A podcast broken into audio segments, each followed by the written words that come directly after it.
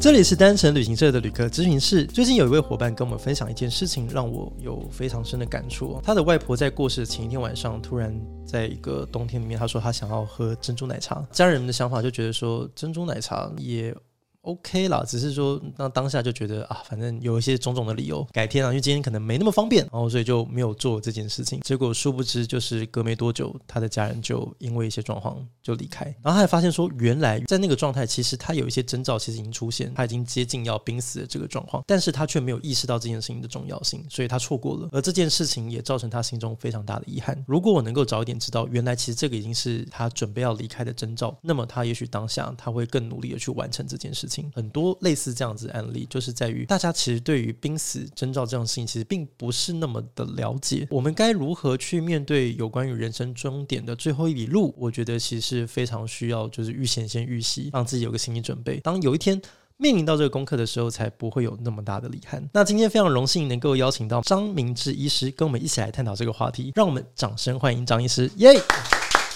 大家好，那在这边我很好奇，想要问一下张医师，过去临床的经验上，医生是不是都有能力去判断病人说，哎，这个病人可能时间差不多了呢？通常我们都是在 ICU 交互病房比较容易看到，就是说嗯你血压不稳定啊、呼吸、心跳啊这一类的。但是实际上呢，病人他死亡的过程是蛮长，两个礼拜内都是可能可以的。但有些的死亡是你可以预测的，有些是没办法预测的。平常有跟他相处的，比较知道他的习性，对，也就是说他习性跟平常不一样。具体喝来讲会有什么样的不一样？冬天想喝夏天的东西，嗯哦夏天想吃冬天的东西，这个就是反常。第二个呢，个性的变化。以我家的例子来讲，我爸爸是车祸过世了，但是实际上面在车祸之前一个礼拜就有征祸了，他他面相都会。哦，面相都会变面相会变，嗯变得非常的慈祥，所以时间到的时候会变。人到将要死的时候，它是一个过程，有的时候不是突然的，实际上是安排好的。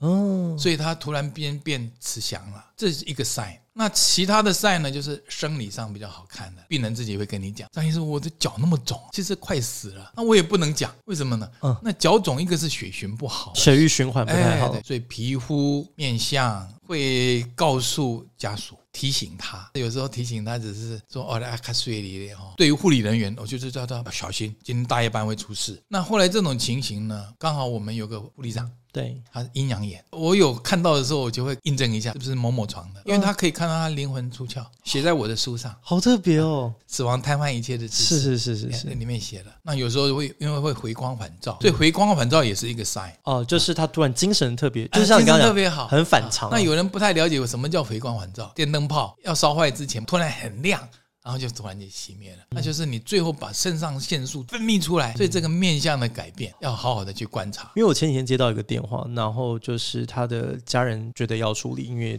状况不太好。等他过了一段时间之后，再打电话过来，然后我我原本以为是我们要准备出动了，嗯就他说他没有，他出院了，因为他说他突然有一天他精神特别好，然后他要吃牛肉面，对啊然后要做什么什么什么什么。那他现在已经接回家里，但是因为是这几天的事情后，来就不好了嘛，对对对，对，就是跟我讲的一样。对对对对，他对会突然胃口好，也有相反的，他不想吃的，所以他其实没有一定的规律，没有但主要就是不一定反常，反常就是了。我初步这样聊下来，我觉得很有趣。张先生在这方面，我觉得有很深的涉猎。那其实我们有稍微整理了一下，就是这些资料，然后汇整下来，大概关于临终的这个征兆，我们大概列了一些，能量可能会减少，那这个刚刚其实有提到，那包含食欲的下降或暴增，血压下降，这个不难理解。外面都会有一种传言哦，就是说，比如说当他的血压可能，比如说掉到，比如说七十以下了就，休克了，进入休克了，数字上有什么可以给大家的一个建议或参考吗？血氧要九十二啊，心跳也不能太慢呐、了解最重要还是法令纹啦。哎，为什么是？法令纹每个人都有，只是深浅嘛。所以要走的时候，他法垮令掉会会退垮掉真的吗？我在病房里面就是专哦常在看这个啦，哦看了这个你就自己心里有准备了。哦了解七十二小时就只要法令纹垮下垮来，掉了，啊七十二小时。其实即使他还在说话的，也哦是七十二小时。这边就也就顺带问一下张医师，就是说，因为毕竟您有那么丰富的临床经验，所以到了那个 moment，好，我已经有观察到家人可能有这个状况，那他的时间已经在像沙漏一样，最后再倒数了。那你一般都会怎么建议这些家人具体可以做些什么？比如说道谢、道爱、道歉、道别，这是一个大方向、一个框架。但具体来讲，就是你会怎么去？还是老话，更加理陪解伴倾听啊，在他身边，手摸着他，不要站远远的，冰冷冷的。嗯他是孤独的，要知道，哦每个人走是孤独的，人要走的时候会很恐惧，对不对？会恐惧，害怕孤独、啊嗯连弘一大师都说了，悲心交集呀、啊。悲心交集。悲是悲要离开他知道的世界，心他是高兴要出世了，悲心交集，所以你陪伴他就是不孤独，就是不要远远的对，倾听他，倾听，嗯、哎，还是这个，多鼓励他，就是表达他，如果他的能力允许，多让他表达他想要说的对话，啊解决他的遗愿，嗯，圆满他的人生最后的故事。对想见的人让他见，想做的事让他做，想说的话让他说。哦，了所解。以我我我在这本书也提了，还是嗯，黑皮的啊，对，就是说我们人生呢，就像做体操，嗯，前面不管你怎么翻滚都很漂亮，很好，对下杠的时候你摔倒了扣大分，啊，是，就是如果你人生非常的精彩，但最后这个没做好，糟了哦，嗯，很可惜。我自己也常讲，就是说做好这个准备哦，就是你不一定一百分，但你最起码你及格，你可以让这件事情看起来就像王医生讲的漂亮下杠，有一个对很完美的这个，对，就是嗯身圆段圆满了，嗯，没有遗憾。没错，在这个跟家人陪伴的过程当中，其实你遇过家人最多的遗憾，其实有时候，因为我们虽然做了一些功课，也很努力的希望能够让自己不要错过，但我相信还是有很多事与愿违的状况发生，就如同像张医师刚刚你也提我到，就是自己说也是啊 你，自己对，就是你有那么多丰富的经验，但人生当中其实你也有自己的遗 憾。那我觉得遗憾这件事情，好像似乎也是人生必经的一个过程。没错。所以，如果万一家人他真的不幸就是已经发生了，而他确实也来不及，就像刚刚故事提到的，他来不及做他最后想为家人做的嗯事，那你又会怎么样去安抚跟给他们一个方向，如何自处？这就跟嗯呃郭先生你有关了。哦，是告别是要做好一点啊，就圆满，对，嗯到最后就是能不能放得下，能不能顺利的把他的躯壳脱离，嗯灵魂能到另一个层次、另一个世界、西方净土。嗯，嗯这里面的他的心，就是当然我们要念很多的经书没，错帮他复习功课。那大部分人都还会轮回，所以在中阴身里面那要上课嘛。嗯所以你在这个过程里面，你把告别式的这整个系统做得好的话，他就会等于是他补补课一样啊。嗯嗯，没他生错前没有补的课补好了，甚至我有个病人是这样的，我觉得还可以参加一个故事嘛。嗯啊可以没问题，没问我题我们一个畜牧养殖的西药业的大佬啊，啊，市场是台湾一半，嗯那，我的病人血癌的病人医了十年，六十几才走。对，那也是年纪大才得。结果呢，他往生之后呢，他停在当然是民权东路的某个地方啊啊，是你也晓得。我知道，有一天呢，我刚说过，我们那个通灵的嗯，阴阳眼的护理长叫我过去，我说什么事啊？某某某啊，某先生托梦了啊哈，托梦啊，哎，托梦哦，他说在那边哦，又穷又又又又冷又冷，，嗯，他说家里都在忙，因为他遗产很多嘛嗯，是窝囊修库银，没有人打通关节啊。啊， 是，他就邀我去，我说你你可以不去吗？嗯，他因为他阴阳眼，所以他的磁场比较容易对嗯进去，进去他那。是我说好吧，好吧，陪 你去，我我就跟他去，去到那儿了，拜，然后发现旁边也没有家人，对，那当时停在那儿嘛啊，嗯，呃，知知道就是烧烧金金金子金给纸他金嗯银，就烧的时候晴晴空哦，没有风哦，嗯发罗哦，哗砰，整个炉火都热起来，我对，哎呦，他马上向后倒，你是没有想到说丢那么一点会发发抖，是，就是他来了，他来感谢了，他这个就是表示说，在那一层里面他走了不好，哦因为你想也知道，嗯，虽然他写来十年，对他要走也是早晚的事，但是在最后的时候没办好，对，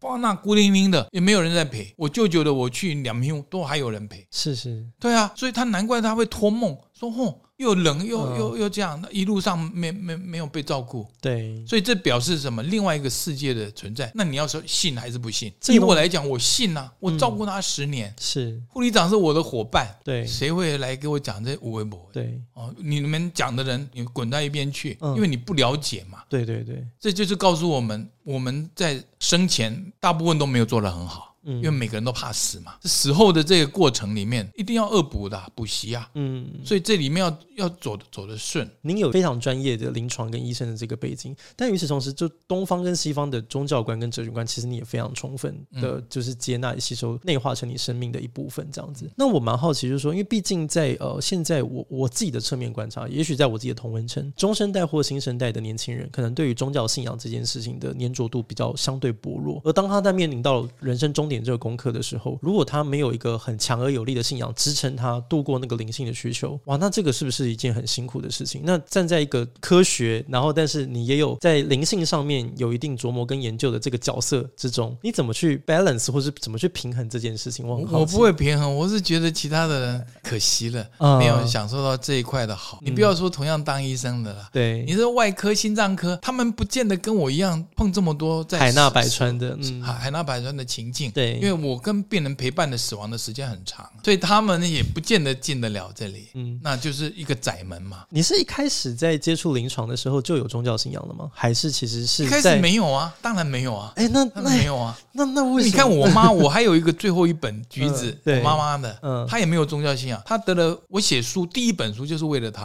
哦她是得吗哦了那是二十多年前第一本书就写给她的，因为她得了肺癌，嗯我跟她说这些得癌症的人后面怎么走，是结果她拿去她的长青学院跟那些老年人分享，说嗯我这写给老年人看 的啊，我是从这个有需求我去找答案的，嗯，我不是一来就这个样子。所以呃，我我很好奇你的转折点是从我当然可它可能很难是一天或一个事件，也是啦，就是说，嗯，是什么样的事件让你嗯 OK，啊 你问了重点了，就是说我我我在马街医院上班这么多年，它是养我育我的地方嘛，对没有没错马街也没有今天的我，是？所以这是基督教的医院，我常常在那边做礼拜看 圣经，但是呃但一开始是没有，呃一开始牧师在上面讲，但是呢都不能满足我的内 心，嗯，我自己下面看，反而我看的比较能够耶稣相应。是之后呢，我当然我也看了很多佛教的书，嗯最后呢，佛教的理论能够比较就近一点。嗯其实两个都很好。嗯其实你认真了解基督教的话，你可以深入到那个程度。我觉得他那个都是呃，就是古圣先贤的智慧、对人生哲理，然后对给我们的一个方向，这样子对。哦，所以就是在因为毕竟临床上，就回到刚刚提到，就你必须要自己找答案，对开疆辟土，对所以你自己要去学习去做对功课郭。先生还有一点，嗯就是我利用了这一套之后呢，嗯发现很好用，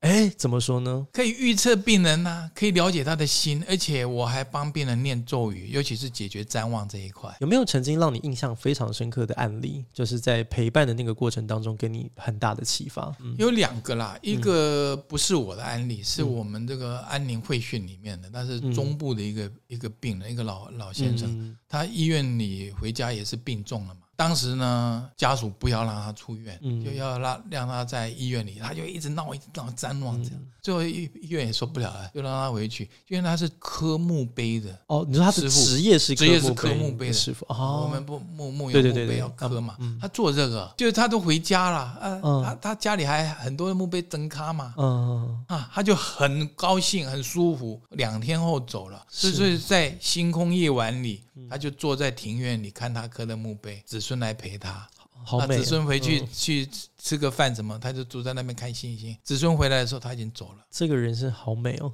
对，那就是他不要冰冰冷冷的被绑，你这样乱嗯闹一定是被绑的嘛。对那哎一定放在医院里的啊、他的遗愿他已经知道要走了，对，顺顺的让他走，这是一个例子。第二个就是我书里面写的我的病人呐、啊嗯，他给我看二十五年，是，啊，这当然他很尊敬我，但是不太讲话，也很少，也没有什么夸我，嗯，更不要说过过年过节会给我水 果都没有嗯，嗯啊。二十几年，他从乳癌开始哦到骨髓造血不良，都有造血癌。她是一个船长的老婆，所以她老公也不常在啊，所以她是生病的时候都是我陪她最多的。对，最后呢，当然是嗯进进出出医院里，最后他就决定不不治疗了。那时候他已经六十八岁了，所以怎么办呢？医院里不治疗能住多久啊？医院会赶人的啦，就进进出出嘛。说啊，拜托拜托，我们讲好了啊，三十天， 我的扣打只有这样，嗯医院里会不懂允许你，因为你不治疗也不做检查嗯嘛。，对，嗯那那就就这站样了一个病床这样，哎，来来去去，这一一出院就要十四天后才能住院嘛。嗯那安宁，你说他他还可以，对，治理，你去安宁干嘛？时间还没到，到第五次他住